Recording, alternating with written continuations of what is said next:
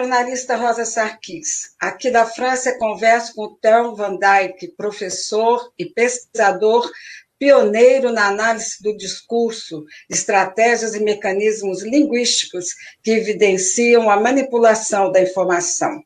Abro aspas. Van Dyck analisou 18 editorias do jornal O Globo de março e de abril de 2016 na manipulação da narrativa para o impeachment, o maior conglomerado midiático do país, voz da classe média conservadora e, de maneira mais geral, representante da elite oligárquica conservadora brasileira. Tudo bem, então? Tudo bem, boa tarde. Boa tarde, muito obrigada pela sua presença. E o nosso assunto é análise do discurso Globo na construção do impeachment da presidenta Dilma Rousseff. E eu começo com o seguinte: a sua mais famosa frase, o discurso controla as mentes, e quem controla as mentes controla indiretamente a ação. Podemos começar por essa sua afirmação? Claro, isso também é parte da teoria minha trabalhando em análise crítica do discurso e muitos de meus colegas, por exemplo, trabalham sobre a relação entre discurso e, e sociedade, como racismo e outras coisas mais.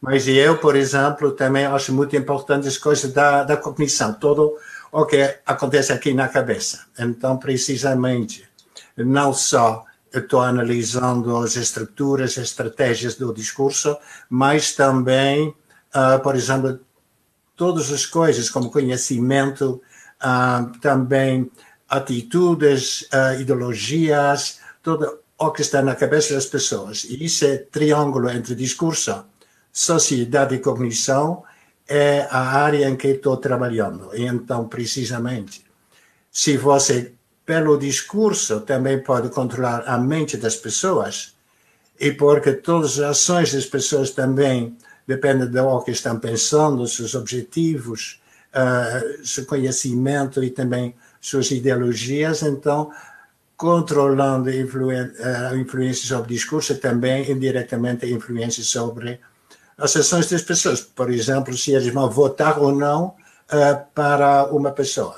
Isso é mais ou menos um resumo de minhas, meus trabalhos. Bom, é, assim, para a gente dar continuidade, você, você colocou, num dado momento, que a, que a, sobre a memória semântica, e eu queria entender um pouco mais a respeito disso, porque achei interessante, porque eu acho que é um fator, um fator decisivo na, na construção do discurso falar para a gente? Claro, então para, para poder produzir um discurso, compreender um discurso, você precisa conhecimento do mundo. Você não pode, por exemplo, uh, falar sobre presidente ou impeachment ou sobre uh, a Câmara ou qualquer outra coisa que tenha a ver com política sem também conhecer política. Então, muitas coisas que não estão no discurso mesmo, as pessoas tem que ativar na memória da sua cabeça. E essa memória, esse conhecimento geral, é um, um tipo de conhecimento sociocultural, está compartilhado pelas pessoas da mesma comunidade epistêmica ou do mesmo grupo ideológico. E para produzir e compreender, compreender um discurso, você precisa ativar esse conhecimento que é parte da memória que se chama memória memória largo prazo, mais especificamente memória semântica. Muito interessante. E outra coisa assim que, que eu percebi na sua, na sua fala, o discurso é como um iceberg. Sim. Como é que é isso? Está submerso? Como é que Não, ele, é uma metáfora, é uma metáfora que eu uso muito para dizer que o que a gente vê e escuta, escreve no discurso é só uma parte grande parte do discurso não está lá na papel ou ouvindo, mas é precisamente pelas implicações na cabeça das pessoas. Então você fala uma coisa e pessoas estão fazendo muitas inferências do que você está dizendo. Então por isso também as pessoas sempre perguntam que coisa você está dizendo. Então, precisamente porque as pessoas querem saber que tipo de implicações do que você está falando. Então, tem que ver com implícito. As pressuposições do discurso não estão no discurso, mas estão na cabeça das pessoas. Então, por isso, o discurso é só o, o, uma parte superior do iceberg e parte que você está compreendendo e construindo na cabeça, isso é o resto do iceberg debaixo da água. Interessante. Então, você disse que o poder da mídia deve-se não apenas ao número de receptores que ela alcança simultaneamente, mas também por seu caráter de porta-voz da população capaz de transmitir informações com mais verossimilhança que as fontes públicas em geral. Porém, a organização desses veículos ou grupos de comunicação compromete a pluralidade de pontos de vista. O processo de produção jornalística evidencia tais tendências dominadoras. A escolha da pauta, do tipo de mensagem a ser difundida e a construção do texto visam garantir a imagem de certos grupos ou instituições da sociedade. Fala sobre isso que eu acabei de, de pensar do, do seu trabalho. Olha, isso é um tema muito importante, em geral, não só um, ehm, no meu trabalho, mas também em geral, as pessoas trabalhando em análise uh, crítica do discurso. Um, eu, em geral, trabalho com três áreas muito importantes de discurso público, que é o discurso da mídia, o discurso político e também o discurso da educação, por exemplo, livros didáticos. Então, a mídia, para mim, é muito importante precisamente pelas coisas que você agora estava resumindo, que um, chega a muitas pessoas e porque também, por exemplo, o discurso político em geral a gente sabe através da mídia. A maioria das pessoas não sabem dos debates parlamentares no Parlamento ou no, na Câmara de Deputados, mas precisam o que jornalistas estão dizendo, com a perspectiva e também um, a, as ideologias da, da zona, do jornalista. Então, e, então a, a mídia, os discursos da mídia têm uma influência precisamente porque para muitas pessoas isso são os mídias que contam a verdade. Quando, por exemplo, as pessoas estão lendo o jornal que estamos falando hoje, por exemplo, o jornal O Globo, o Jornal Nacional de Televisão no Brasil, a maioria das pessoas estão ah, provavelmente achando que o que uh, as pessoas no jornal ou na televisão estão uh, vendo, isso é a verdade. Então, tradicionalmente, a gente não associa a televisão ou jornal com fake news, como agora é um tema muito importante.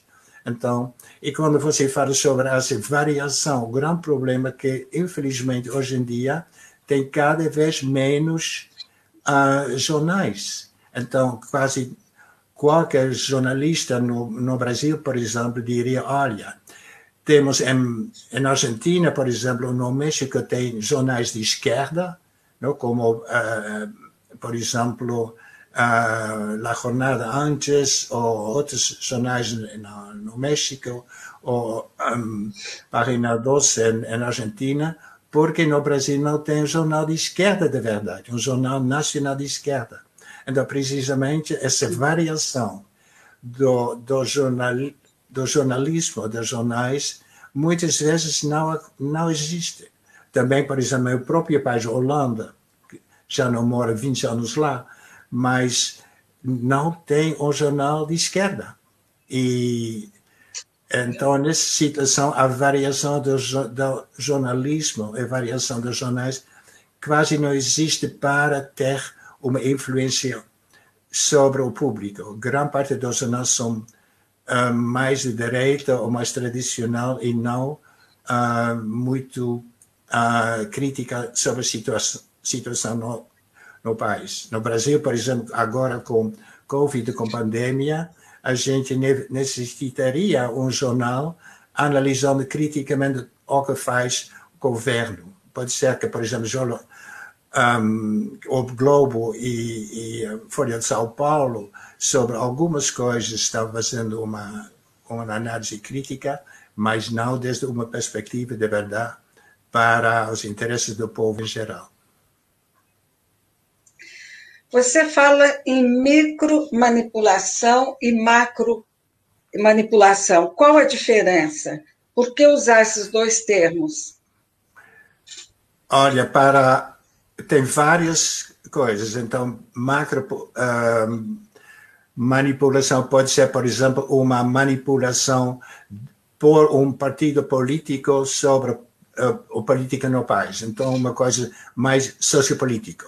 Isso e, por exemplo, micromanipulação uh, seria de uma pessoa para outra pessoa. Quando, por exemplo, um, um professor está manipulando os alunos numa aula, então isso seria mais micro e macro seria mais no nível da sociedade inteira. Isso é uma, uma maneira de compreender micro e macro. Outra distinção muito importante entre micro e macro é dentro do discurso mesmo. Por exemplo, eu escrevi faz muitos anos, no 80, faz mais de 40 anos, meu Deus, uh, um, um livro que chama Estrutura, Macroestruturas em, em inglês. E, por exemplo, a linguística tradicional fala sobre palavras e orações. Todo linguista, então, você não precisa ser linguista para saber que eles, em geral, tradicionalmente, eles não falaram sobre, sobre discurso inteiro. Então, uma das dos desenvolvimentos da análise de discurso nos anos 70, 80 foi prestar atenção também às estruturas globais, macro do discurso. Por exemplo, temas globais, estruturar argumentações, argumentações ou narrativas. Isso na linguística tradicional linguista não fazia. Isso é mais macroestrutura. Então, dentro da análise de discurso, você tem macro manipulação, por exemplo, de que temas você está falando. Por exemplo, se os jornais associam imigração tipicamente com criminalidade, que é muito comum, isso seria mais uma questão de, de escolher tema, um tema geral de criminalidade nas nos artigos, por exemplo, de imigração. E micro seria as palavras mesmas que eles estão usando no, no texto. Então, é só uma palavra ou um pouco de palavras. Isso são mais micro e outras coisas são mais macro. Então, tem várias noções de micro e macro dentro do discurso ou micro e macro dentro da sociedade, da estrutura da sociedade, partidos políticos, parlamento, dominação presidentes, etc., é mais macro, e micro é interação entre, as pessoas. O que acontece na rua, o que acontece na família. Isso é mais micro. Isso é a distinção tradicional da sociologia. Mas dentro da análise discurso é outra coisa. Bom, é, é, a mídia brasileira usou seu poder para legitimar o golpe de direita. Você afirmou na sua pesquisa que na manipulação por meio de análises de editoriais do jornal o Globo, por que você escolheu esse veículo? Olha, precisamente porque isso influencia junto com o Jornal do Brasil, eh, Jornal de cada noite, Jornal Nacional, Uh, é uma companhia muito grande com muita influência sobre a mídia em geral no Brasil e também internacionalmente. Então eu queria ver primeiro um jornal que muitas pessoas estão lendo e não só no, no Rio de Janeiro. E dois, de uma companhia que também tem o Jornal Nacional e todos sabemos que o Jornal Nacional é uma da mídia um dos, uma dos programas de mídia mais importantes no Brasil, que tem muita, muita influência. Então, eu queria precisamente saber qual é a influência verdadeira de uma companhia tão grande como o Globo. E isso foi a motivação primeiro para escolher esse jornal. Também de uma maneira puramente prática, porque eu tinha acesso ao jornal. Quando eu morava no Rio de Janeiro, estava lendo o jornal cada dia, então aí eu conhecia o jornal. Também é importante para qualquer análise que você conheça o tipo de coisa que você está analisando. Então isso foi uma coisa mais privada, mais personal, mas a decisão acadêmica foi precisamente porque um, o Jornal Nacional e o, o, o, Jornal O Globo tem bastante influência na, no país. E também, lendo o jornal, uh, cada dia, um, sem mais análise, observando como um, havia uma perspectiva muito específica sobre uh, a questão do impeachment da Dilma e, em geral, a cobertura do, do PT, do Lula, etc. Então, simplesmente queria saber como eles fazem isso. Agora quero ver também a, a, os, os detalhes desse tipo de análise e não só impressão vaga de qualquer outro leitor. Isso, então, havia várias razões para mim escolher precisamente o jornal O Globo. Assim, uma coisa é, interessante. O que que há, pouco tempo eu ouvi uma entrevista da presidenta Dilma e ela falando a respeito do seu do seu estudo. O que que esse estudo marcou? Que tipo de linguagem foi usada, por exemplo, para que as pessoas fossem manipuladas pela Globo, em especial que é o seu estudo? Bom, havia várias coisas, então, eh, meu artigo, agora não há tempo para resumir uh, esse artigo, mas tem vários aspectos. Primeiro, todo mundo sabe o uso no, no jornal com o Globo de palavras muito específicas, por exemplo, falando sobre não membros do PT, mas lulopetistas, não? Esse tipo de uso de palavras que tem uma implicação negativa para o jornal.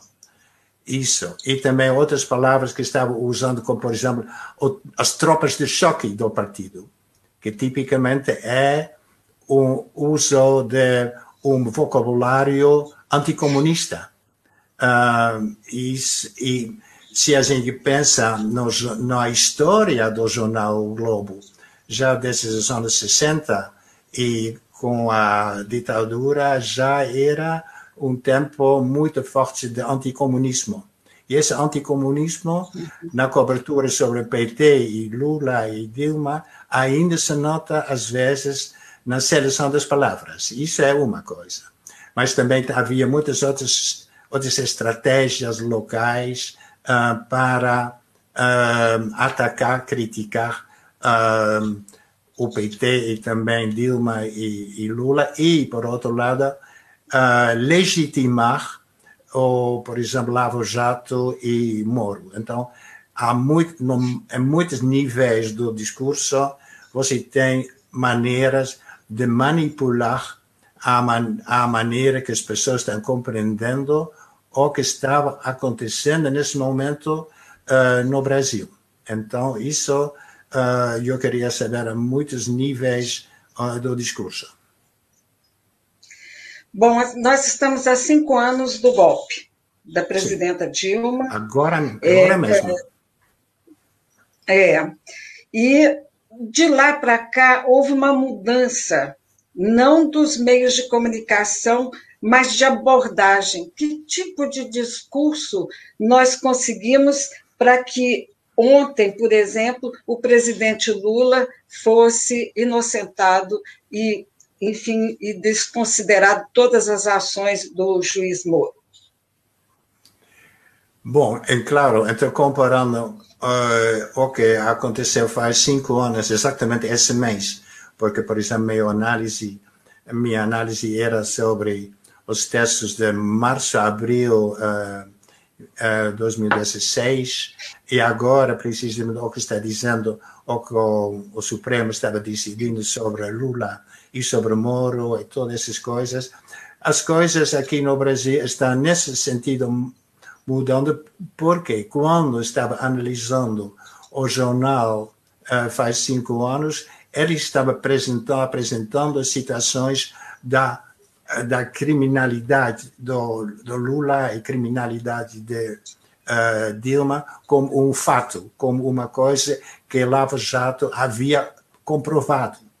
Agora sabemos, um, que uh, Moro não tinha legitimidade de fazer isso, apesar do fato que o jornal, precisamente de todos esses um, editoriais, estava enfatizando a legitimidade do Moro do Lava Jato para fazer essas coisas. Isso agora é muito diferente. E também, uh, agora a gente sabe que não é só uma questão que Moro não podia uh, falar sobre essas coisas, que seria uma coisa mais bem uh, de Brasília, mas também sabemos que ele estava, era, de verdade, um tipo de conspiração, que sabemos agora de Intercept, e sabemos das outras coisas que sabemos publicado agora, que eles estavam conspirando precisamente para eliminando Lula uh, de ser presidente futuro. Então, era não uma, uma forma de uh, movimentos jurídicos objetivos, mas era um tipo de perspectiva muito enviesada. Então, isso sabemos agora. E quando, agora, depois de cinco anos, estou lendo o meu artigo, estou dizendo que pena que não sabia então que sei agora. Porque precisamente eu poderia dizer, agora eu diria, ah, agora eu compreendo porque o jornal, o, o Globo, estava cada vez enfatizando que Moro era legítimo, tinha uh, razões legítimas para acusar uh, o Lula, etc, etc. Então, constantemente deslegitimando Lula, PT e Dilma e legitimando precisamente uh, o Moro. Agora sabemos que criminal era Moro. É verdade. É, como é que você analisa as manifestações de 2013? Que ali eu, começa realmente. Sim, mas eu, eu estou no, no artigo também estou mencionando porque sabemos que quando, precisamente em 2013, lá, acho que com as questões da, da transporte público em São Paulo, as manifestações lá, já muitas vezes a gente nas análises está achando que a crítica, por exemplo, do PT ou da esquerda em geral começava, começava precisamente com essas manifestações de 2013 mas eu acho que o jornal já era muito negativo muito, muito antes, durante o governo do Lula, já desde 2005, ou, ou, apesar do fato que o governo do Lula era, tinha muito sucesso também internacional, ele era, ele era famosíssimo internacionalmente. Mas se você analisa, que não fiz eu, mas eu sei também das leituras, que já muito antes esses um, forma enviesada de cobrir PT e esquerda no jornal já era, tipicamente também associando uh, o PT com criminalidade, como também a gente sabe com cobertura, por exemplo, sobre o mensalão, que não era só uma questão do PT, era uma coisa muito mais geral. Então, mais culpar seletivamente o PT e não outros partidos isso também aconteceu em 2016, quando constantemente eles estavam dizendo muito sobre Lava Jato e o PT, mas os outros partidos quase não. E sabíamos uhum. que se, se houve, uh, se houver, por exemplo, uh, criminalidade, uh, isso era de todo, por exemplo, foram mais também um, nas, existiam vários partidos, então não são o PT. Então, um dos problemas no jornal foi, agora também, essa seletividade negativa. E se a gente não só fala sobre 2013 e depois 2016, e finalmente também com Temer e também as eleições de Bolsonaro, a gente agora, analisando a a, a linha causal entre uma e outra coisa, a gente pode dizer que sem essa seletividade negativa do PT, ou em geral de esquerda, e sobretudo Lula, o Bolsonaro não estaria aqui. Porque precisamente ah, porque, porque as pessoas tinham tanto medo construído sobretudo pelo Globo e para o Jornal Nacional, também outros jornais, não só o Globo, eh, o Globo. As pessoas tinham tanto medo, preparado, manipulado pelo, pelo Globo, que finalmente eles achavam melhor um, escolher uma pessoa conhecida por seu uh, racismo, sexismo e outras coisas horríveis. Um, então a gente pode dizer que sem essa cobertura seletiva negativa sobre o PT, o Bolsonaro um, não estaria agora o presidente do Brasil, com todas as consequências, sobretudo na pandemia de agora. Eu acho que qualquer leitor, leitora crítica no Brasil provavelmente faria a mesma coisa. A gente não precisa muita análise sobre essa coisa, porque isso agora a gente sabe.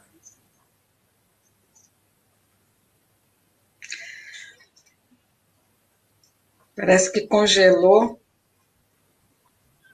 Eu não. Ok, voltou, voltou. Bom, é, tem, é, você, você falou sobre o mensalão. Naquela oportunidade, inclusive, eles usaram uma linguagem muito forte, usaram 40 pessoas é, é, nessa, na, na, na AP é, 470, eles usaram 40 pessoas para ligar Alibaba e os 40 ladrões, quer dizer, tiveram esse cuidado de, de, de linguística, de, enfim. Como é que, que, de repente, quem que pode ter engendrado com tanta, tão meticulosamente esse tipo de, de linguagem? A que você atribui? Rosa, esse, lá não posso responder porque eu nunca fiz, infelizmente, uma análise da cobertura sobre o mensalão. E eu uhum. posso aqui com você improvisar muitas coisas. Eu não tenho medo também formular opiniões, mas se formula opiniões, pelo menos tem que ter uma base que é um pouco de conhecimento e, e, um, e pesquisa.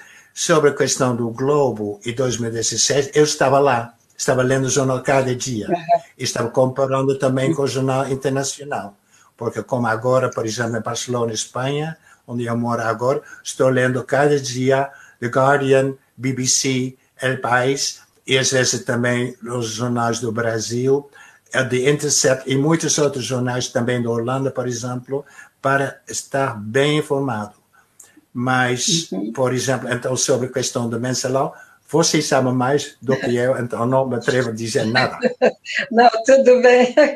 Bom, é, assim, o que que você, como é que você interpretou o domingo em que a, a, houve a votação na Câmara dos Deputados e que ali solidificou o, o, impeachment da presidenta Dilma. Foi transmitido pela Globo, por os outros canais de televisão. E ali o, o Bolsonaro fala aquela aberração e nada foi feito. Já havia ali um conluio, aquela, aquela forma toda, aquele teatro todo. Como é que você descreve? Que tipo de linguagem eles usaram para influenciar a ponto de Bolsonaro ser hoje o presidente da República? Eu acho que uma, uma palavra que até agora a gente não está usando em nossa conversa, que é a palavra de populismo.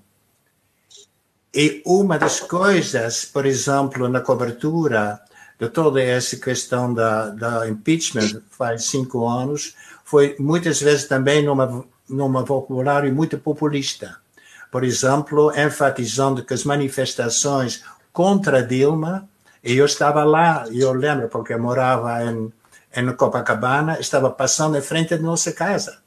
Uh, então, eu estava observando essas pessoas, que pessoas muitas vezes que nunca haviam feito uma manifestação, pessoas que pela primeira vez estavam fazendo essas coisas, mas eu sabia, depois de ler e analisar durante muito tempo o jornal eu sabia precisamente que estavam lá manipulando, manipuladas essas pessoas uh, pela notícia no jornal. Isso é uma coisa. Essa questão, e quando, por exemplo, havia uma manifestação muito, muito grande no Rio de Janeiro, por exemplo, então uh, havia também esse enfatizar essa coisa da rua a falar. Não é isso aqui. Então, como se numa democracia não tem parlamentos, etc., mas que a rua está falando.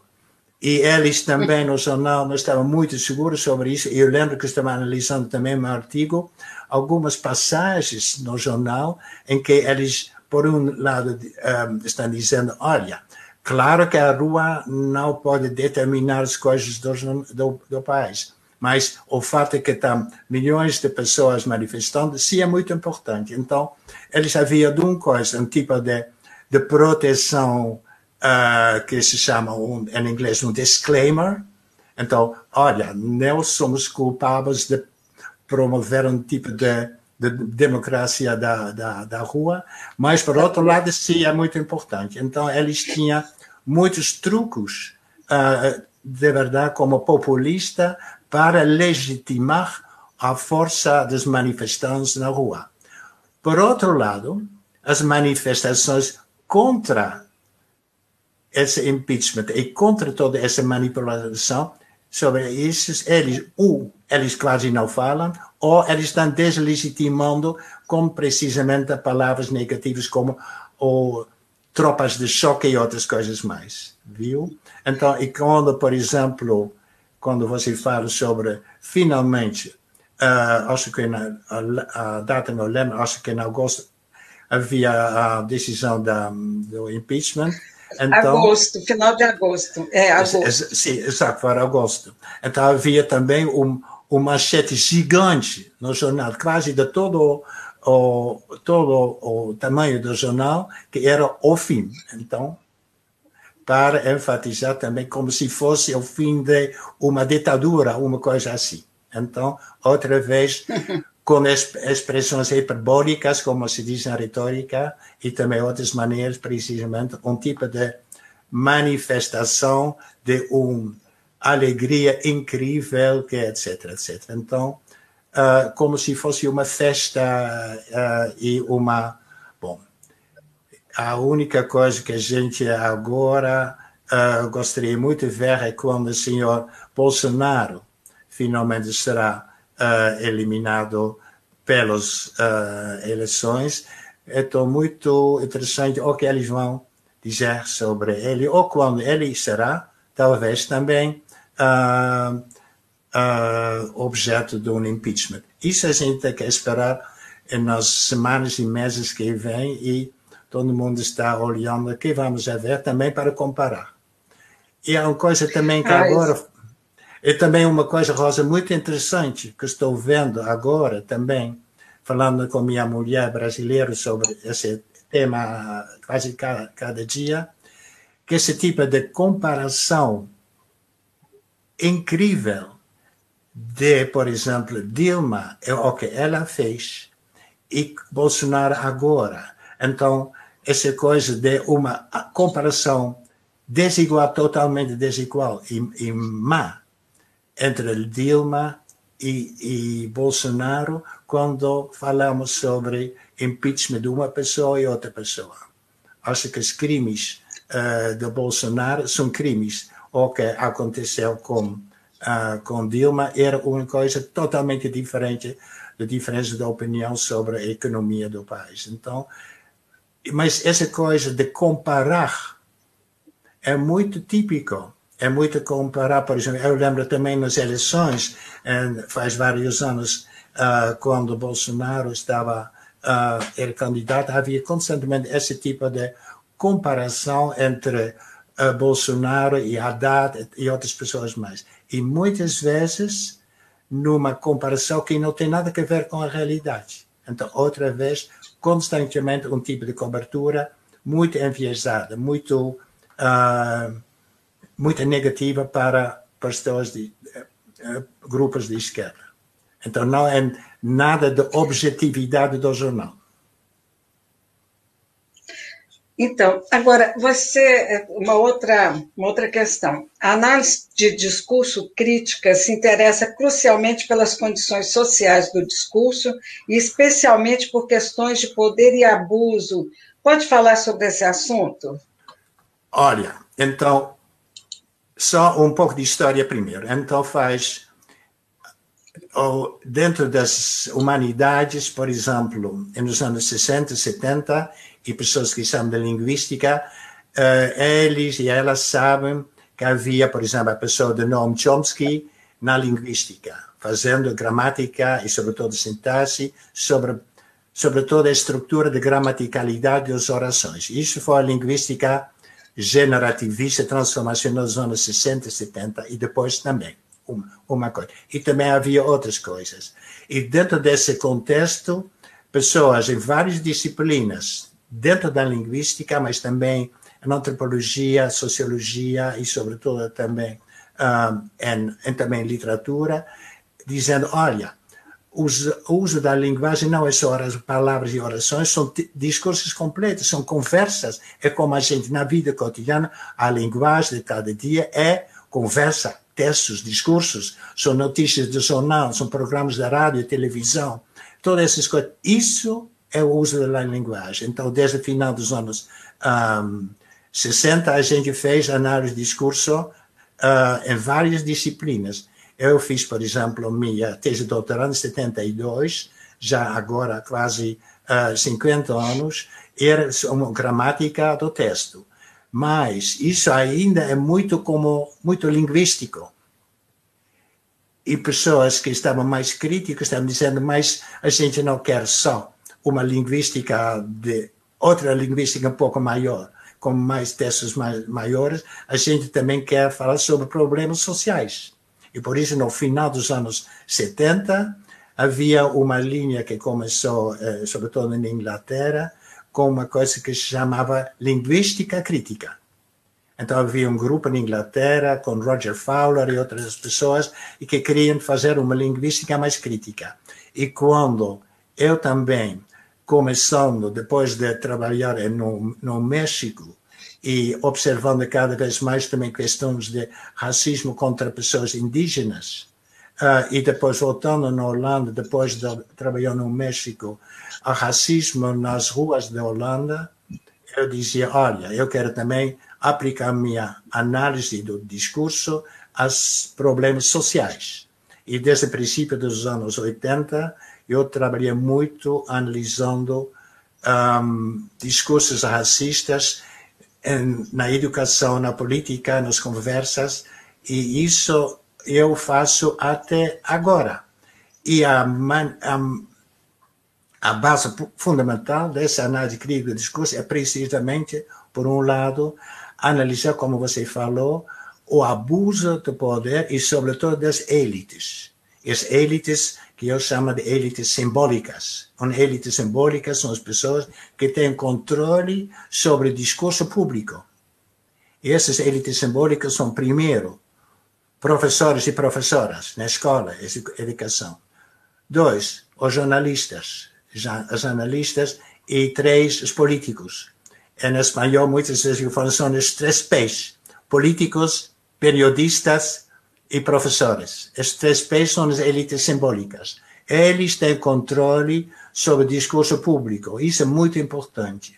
Então, por isso também meus primeiros artigos eram sobretudo sobre a mídia. Então, meu primeiro livro nessa área foi sobre a, o racismo na mídia da Holanda. E depois também sobre os livros didáticos, depois do discurso político, durante muitos anos.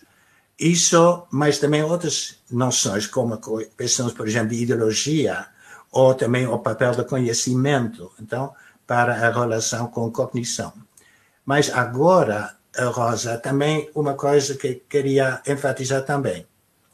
Não é só uma análise do abuso do poder, mas também uma análise do discurso que é uma resistência contra esse abuso de poder. Isso também é muito importante. Então, não é muito é importante analisar discurso racista, mas também o discurso antirracista. E não só o discurso sexista, mas também o discurso feminista. etc. Então, muito importante agora, cada vez mais, pelo menos para mim, que a análise de discurso também essa dimensão. E, por exemplo, nos últimos cinco anos, estava trabalhando sobre uma história do discurso antirracista. Primeiro, um livro sobre discurso nos Estados Unidos, Europa, México, eh, etc. E também um livro separado sobre a história do discurso antirracista no Brasil. Um livro que já publiquei nos Estados Unidos em inglês e que também está publicado no Brasil pela editora uh, Contesta no, em São Paulo, provavelmente em junho ou julho. Então, também, todo discurso de resistência, de oposição, é muito importante para analisar. E o exemplo que agora estou usando, um livro que agora estou preparando sobre o discurso dos movimentos sociais, é o discurso de solidariedade com pessoas refugiadas. Não havia uhum. no Brasil não se notava muito, mas na Europa em 2015 havia toda uma uma eh, uma chegada de milhões de pessoas chegando de Síria a outros países na, na Europa Ocidental e havia em todos os países também não só o normal uh, racismo nos discursos, mas também havia muitas pessoas que foram lá ajudar as pessoas a buscar um, casas, um, buscar comida e outras coisas mais. Então, esse discurso uh, em favor das pessoas refugiadas também é muito importante e agora estou trabalhando sobre isso. Bom, olha aqui uma pergunta do Daniel Silva. Tel, ótima apresentação. Como você diferenciaria a manipulação de interpretação? Muito obrigado, Daniel. Eu conheço Daniel porque era meu colega lá no Rio, no Instituto de Estudos Sociológicos e Políticos, um, e estava comunicando com ele também. Então, manipulação de interpretação, primeiro, é, interpretação não tem nada, isso é uma coisa livre. Manipulação é tratando de mudar as opiniões, conhecimento das pessoas nos interesses da pessoa que está falando, manipulando, e não nos interesses. Por exemplo, você também pode comunicar ou ajudar alunos, e você pode ajudar numa rede de ajudas na, na mídia social, que em princípio é favor e nos interesses das pessoas que estão lendo. Manipulação sempre é nos interesses das pessoas manipulando. E muitas vezes contra os interesses das pessoas manipuladas. Tem que ver com quem, um, onde são os interesses das pessoas. Então, é, é, tem muito mais. Por exemplo, também no artigo uh, sobre o Globo está falando um pouco mais sobre manipulação e também uh, faço referência a um artigo que eu publiquei antes sobre discurso e manipulação, mas basicamente tem que ver com uh, se a comunicação, o discurso é em favor de quem, em, em interesse de quem. Tem que ver os interesses das pessoas. Manipulação é bom para as pessoas manipulando. Então, quando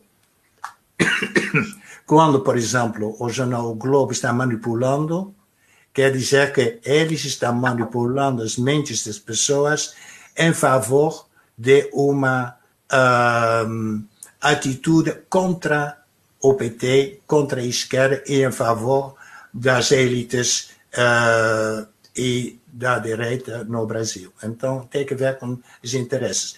Nesse sentido, o Globo está em favor, precisamente, uh, de promover interesses das elites no Brasil. Obrigado, é, Daniel. Assim, obrigada, Daniel. Bom, é, Theo, assim, para a gente quase chegar no final, eu queria assim que você é, comentasse como é que, a, a, em que medida você pode apurar no seu, no na sua análise é, a quem a Globo estava servindo? Que tipo, a, que esse discurso servia a quem? Esse acho que é um ponto importante para a gente poder detectar de quem foi a encomenda desse discurso.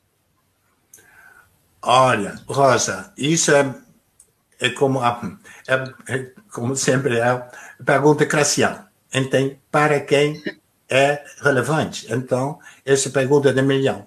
E responder essa pergunta não se faz em dois minutos. A gente precisa de análise muito precisa sociopolítica. Eu fiz isso um pouco no artigo, mas eu sou analista de discurso e não de ciência política. Então, as pessoas, precisamente do centro onde eu trabalhava, no Rio, no Centro de Estudos uh, Sociais e Políticos, eles e elas estão precisamente analisando esse tipo de coisa. Eu tinha uma ideia, tem a ver com quando eu falo sobre as elites no Brasil, são precisamente grandes empresas. E também falei um pouco sobre a grande empresa, que é precisamente o Globo.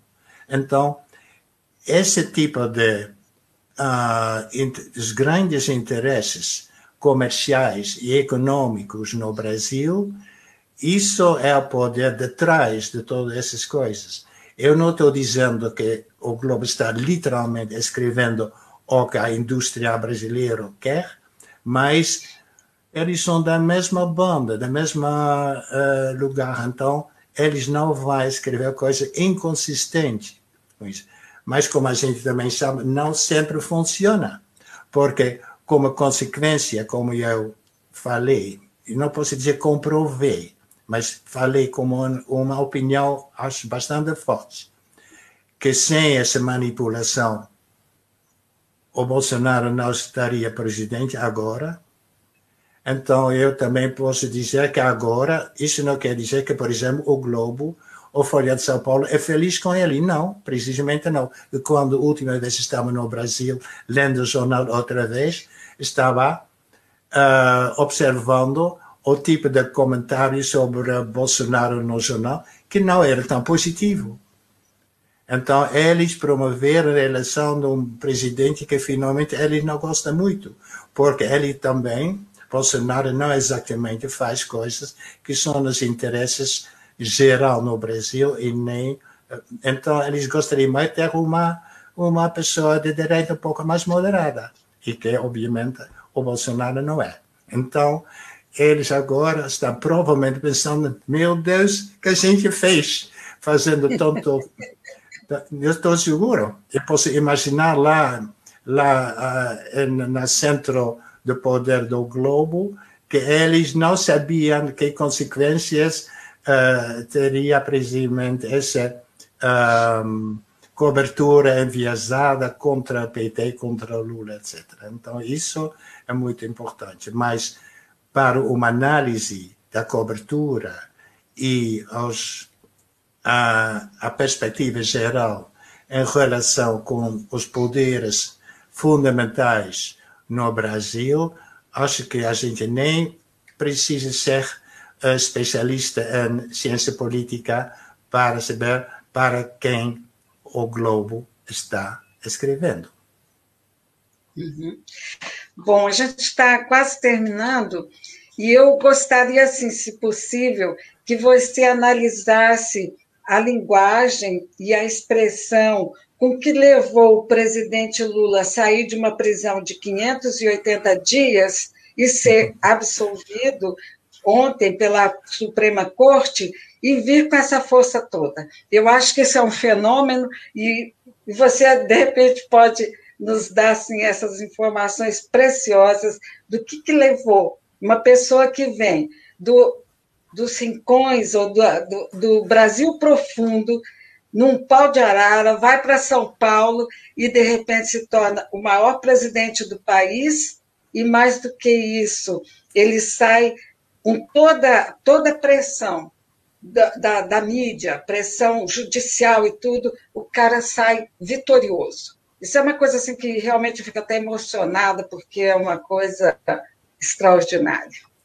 Sim, e sobretudo, Rosa, para comparar, porque eu lembro quando eu voltei para o Brasil para palestras em 2018, eu fiz uma palestra, acho que em, em Pernambuco, em Recife, com colegas lá, e uma das, foi uma palestra sobre o discurso novo no jornal, não agora sobre Dilma e impeachment, mas sobre Lula. Então, e confirmei, agora não nos editoriais, mas na cobertura geral sobre Lula, e escolhi uh, muitos textos agora sobre Lula, que já estava preso, uh, e, a, e analisar a diferença entre Lula, então, uh, comentado como criminal, com agora, como você falou, descreveu agora, precisamente ele, quando comprovou que ele era inocente, que era toda uma conspiração da Lava Jato contra ele, e por isso também conspiração contra uh, um futuro presidente no país, todas essas coisas. É, a coisa interessante é agora quando o jornal agora sabe oficialmente que ele não era criminal, que tipo de truques, estratégias micro e macro o jornal vai usar para poder falar de uma maneira de Lula que não seja como criminal. Agora, eu posso imaginar como vai, mas, claro, agora só posso especular como por um lado já não pode enfatizar a criminalidade Lula, mas também não pode escrever de uma maneira positiva. Porque, claro, se o ano que vem tem uh, eleições, eles não vão uh, apoiar Lula. Então, mas porque não tem outro candidato ou candidata. Então, isso é precisamente o grande problema do jornal e de todos os jornalistas que estão escrevendo uh, para para o, o Globo. Bom, a Yasmin Barros, ela faz uma pergunta, mas nós estamos finalizando e você, eu posso passar essas, essas perguntas para você e, e, você poder responder a ela. Bom, Yasmin, então só não, não tenho tempo agora, okay. Desmãe, só queria dizer para ela, para Yasmin e também outras pessoas, se você tem uma pergunta, sempre pode me escrever um correio eletrônico. Meu correio eletrônico está, no, está de todos os lados na internet e eu sempre respondo ao meu correio eletrônico e sobretudo as pessoas que interessam nesse tipo de tema. Então, sempre pode me escrever uh, também fora dessa entrevista com Rosa. Bom, nós estamos terminando. Faça suas considerações finais Fica aguardando. Não, a única coisa é que, que eu estou. A consideração final é que coisa agora está acontecendo no Brasil. Então, lendo cada dia sobre cada vez mais mortos, mais de 4 mil, cada dia. Então, isso, se a gente não, não acha que é de verdade, isso é um tipo de, de genocídio, então eu não sei. Então precisamente de como sobreviver isso. Acho que a única coisa é como sobreviver isso e sobretudo que os políticos e sobretudo também os jornais finalmente vão pensar em escrever nos interesses do povo brasileiro e não só dos próprios grupos ricos, elites brasileiros. Acho que é a coisa mais importante do Brasil e eu, com meu trabalho, vou fazer tudo, tudo também para assistir, ajudar e ser solidário com os grupos no Brasil que estão precisamente lutando com todas essas formas de abuso de poder que a gente está observando até agora. Muito obrigado, Rosa, pela, pelo convite. Foi um prazer e um uma honra muito grande falar com você. Espero que também as pessoas um, acham que a análise crítica do discurso, que também existe no Brasil, uh, tem uma um, colega muito importante, por exemplo, em Brasília, que se chama Viviana Rezende, que é colega, trabalhando sobre a análise crítica do discurso no Brasil. Se você quer fazer esse tipo de análise, vocês, todas, todos, podem ler esse tipo de análise. Muito obrigado. Muito obrigada. Foi um grande prazer falar com você, então. Foi uh, esclarecedor e mais do que isso, existe um mundo fora desse mundo que a gente enxerga normalmente. Muito obrigada. Um Nada. grande beijo. Beijo.